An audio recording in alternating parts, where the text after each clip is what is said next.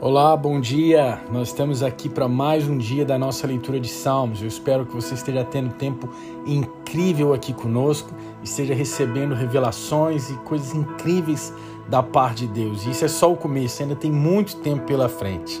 Vamos lá, hoje nós vamos ler o Salmo 39. O título desse salmo é Um Grito por Socorro. Aqui está o meu lema de vida, a verdade pela qual eu vivo guardarei os meus caminhos por todos os meus dias. Falarei apenas o que é certo, guardando o que falo. Como um vigia se protege contra um ataque do inimigo, eu protegerei e amordaçarei a minha boca quando os ímpios estiverem ao meu redor. Permanecerei em silêncio e não resmungarei ou falarei sobre minha decepção. Mas quanto mais eu fico em silêncio, mais a minha dor piora. O meu coração ardeu como um fogo dentro de mim, e meus pensamentos finalmente transbordaram, até que finalmente saíram da minha boca. Senhor, ajuda-me a saber quão fugaz é meu tempo na terra, ajude-me a saber quão limitada é minha vida e que estou aqui apenas por mais um momento. Que pouco tempo você me deu para viver. Comparado a você, minha vida não é nada, nada mais do que um sopro de ar eu vou embora tão rapidamente.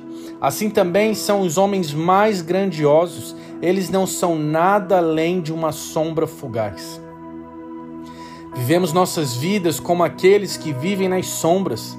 Todas as nossas atividades e energias são gastas em coisas que passam. Nós juntamos, acumulamos, nos apegamos às nossas coisas apenas para deixá-las para trás, para quem sabe quem. E agora, Deus, me resta uma conclusão. Minha única esperança é esperar somente em você. Salve-me de ser dominado pelo meu pecado. Não faça de mim uma desgraça diante do degenerado. Senhor, fiquei sem palavras e não tenho desculpas. Então não vou reclamar mais. Agora eu sei que você é quem está por trás de tudo isso. Mas não aguento muito mais. Poupe-me destes golpes de sua vara de disciplina, pois se você está contra mim, eu vou definhar em nada. Ninguém suporta quando você nos repreende e disciplina por nossos pecados. Como uma teia de aranha varrida com um aceno da mão, você varre tudo que uma vez chamamos de querido. Como nossas vidas são fugazes e frágeis. Não somos nada mais do que um sopro de ar. Senhor, Ouça todos os meus gritos de ternura. Leia todas as minhas lágrimas como palavras líquidas que imploram por sua ajuda. Eu me sinto sozinho às vezes, como um estranho para você, passando por esta vida como todos aqueles antes de mim.